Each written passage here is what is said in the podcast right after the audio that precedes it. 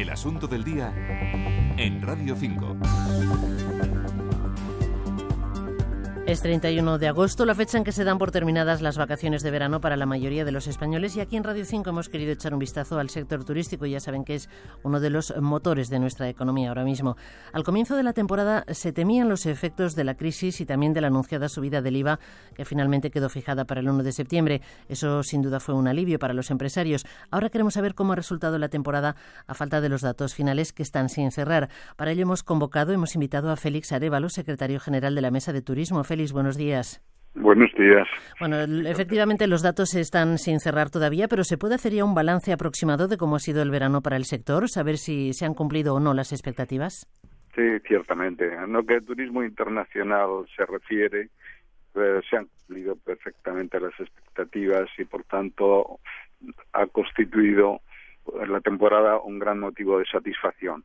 Eh, como ya saben ustedes, eh, de enero a julio el gasto, que es lo que más nos importa, de los turistas ha aumentado un 6,4, que no está nada mal, con una aportación total de superior a los 31.000 millones de euros, de manera que todo muy satisfactorio, pero tenemos la pena, y digo la pena porque no es solo por que haya eh, sido perjudicial para el turismo la bajada del turismo nacional, sino porque por la causa de la bajada, que no es otra que la situación de crítica de la economía y entonces en el turismo nacional pues hemos bajado sensiblemente. Claro, porque si no hubiera sido por ese factor la temporada habría sido excelente, ¿no? O sea, el comportamiento del turismo extranjero ha sido magnífico, eh, casi mejor que, otros años, pero el turismo nacional anda estancado o, de caída, ¿no? No, no, anda, de caída, sí, anda de caída.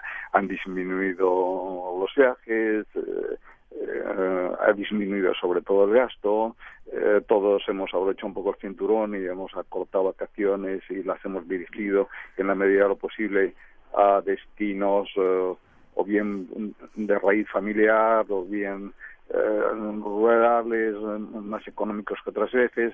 En definitiva, el español ha reducido tanto el viaje como el gasto y por tanto esa ha sido la pata coja que estropea un poco la temporada turística que de otra manera hubiera sido, claro, con las cifras internacionales excelente, como decía usted. Hmm. ¿Y en qué medida, a partir de mañana, día 1 de septiembre, se va a resentir el sector con esa subida del impuesto sobre el valor añadido, el IVA?